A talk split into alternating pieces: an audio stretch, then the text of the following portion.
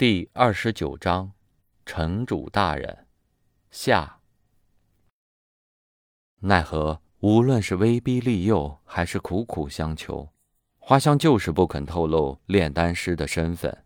而易宝阁的地位特殊，李方涛也不好过分的得罪。这种情况下，李方涛能想到的办法，那就只有一个字：等。李方涛每天都到易宝阁死守。他就不相信下次拍卖会之前，这炼丹师不会出现。果然，守着易宝阁这棵大树，总算等到了沈月雪这个笨兔子。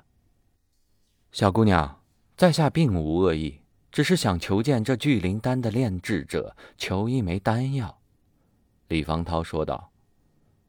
沈月雪眼见着装傻卖萌、死不认账这样的手段没有用，只能收敛了笑意。一本正经的问道：“不知城主大人想求的到底是何种丹药？”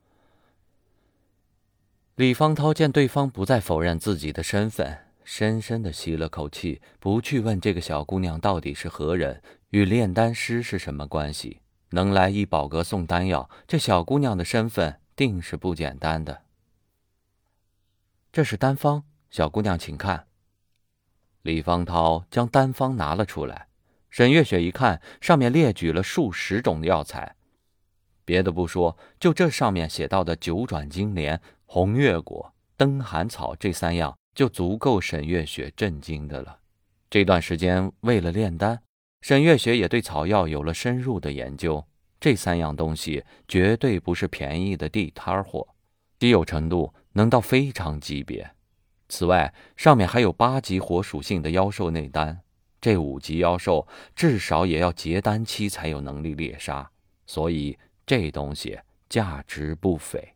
沈月雪看着丹方，心中思量：这丹自己没练过，没有百分百的把握。这么珍贵的药材，多少年才能寻来一份？万一失败了，岂不是得罪了这城主？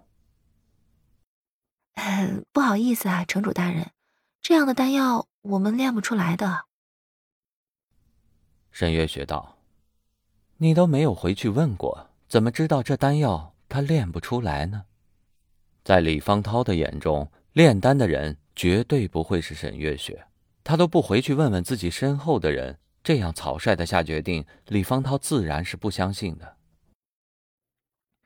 我虽然还不能自己炼丹，但是这眼力还是有的。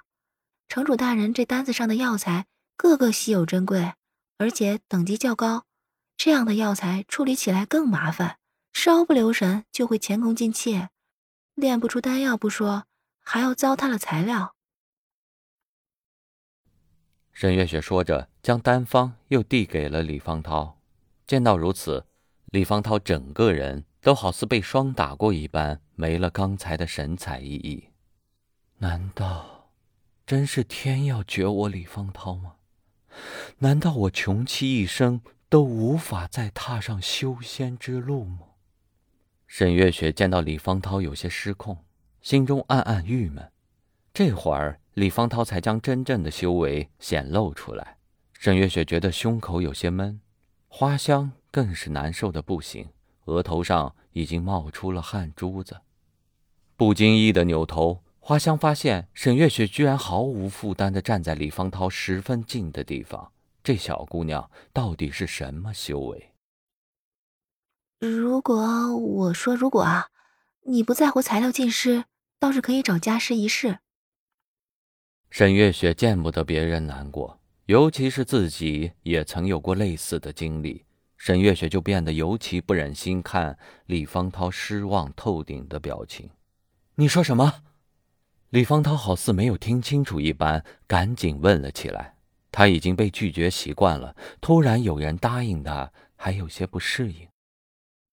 呃，我刚才说的，如果不在乎药材，家师可以一试。但是这么珍贵的药材，您就不怕被白白浪费了吗？